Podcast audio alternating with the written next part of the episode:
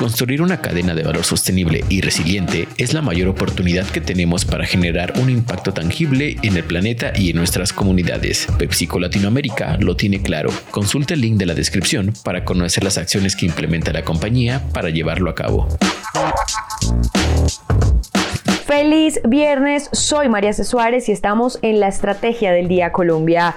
Hoy hablaremos de lo que dijo el gerente del Banco de la República, Leonardo Villar, sobre el gobierno Petro, de la renuncia del CEO de Viva Air y su nuevo presidente interino y de en qué va la elección del nuevo o nueva gerente de la Federación Nacional de Cafeteros.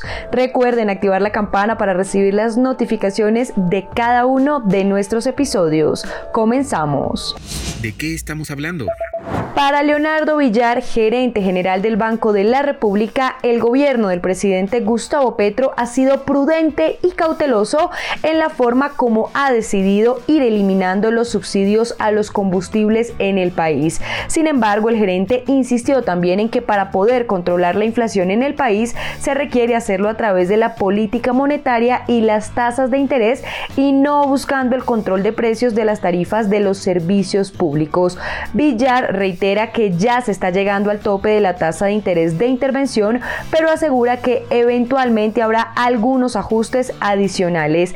Abro esperamos que con una subida como la que se ha dado, eventualmente con algunos ajustes adicionales, pero con la claridad de que estamos mucho más cerca del tope de la tasa de interés, eso va a permitir que la inflación empiece a reaccionar de manera pronta. Cierro comillas, esto dijo el gerente del emisor y añadió que el plan financiero que es al que él le cree muestra que el déficit fiscal se va a reducir de forma significativa este año, que es una reducción grande y que casualmente equivale a la magnitud de la reforma tributaria.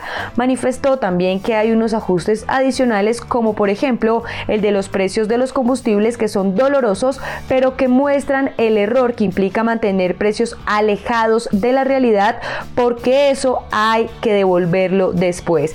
Sinceramente señaló que cree que el gobierno ha tomado una decisión cautelosa, razonable, prudente y que cree que van a ir gradualmente eliminando esos subsidios. Para conocer más detalles de lo que dijo el gerente del Banco de la República, Leonardo Villar, visite ahora mismo bloomberlinia.com.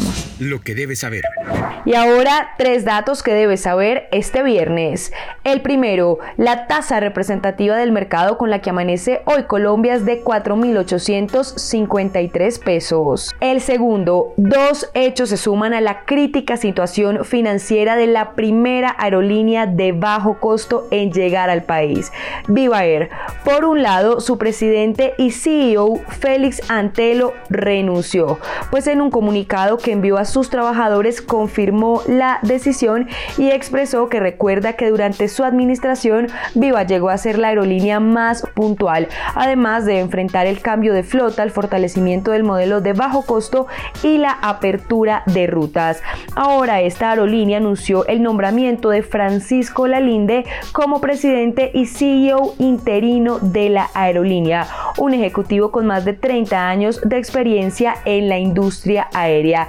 Y por el otro lado, los empleados de Viva Air alertaron que están en juego más de 1.200 empleos y la subsistencia de la aerolínea, razones por las que convocaron una manifestación para hoy viernes 24 de febrero. Y el tercero, la consultora KPMG fue multada en Colombia por incumplir obligaciones como revisora fiscal de las sociedades de créditos de libranzas Alfa Capital y Vive Créditos Cusida.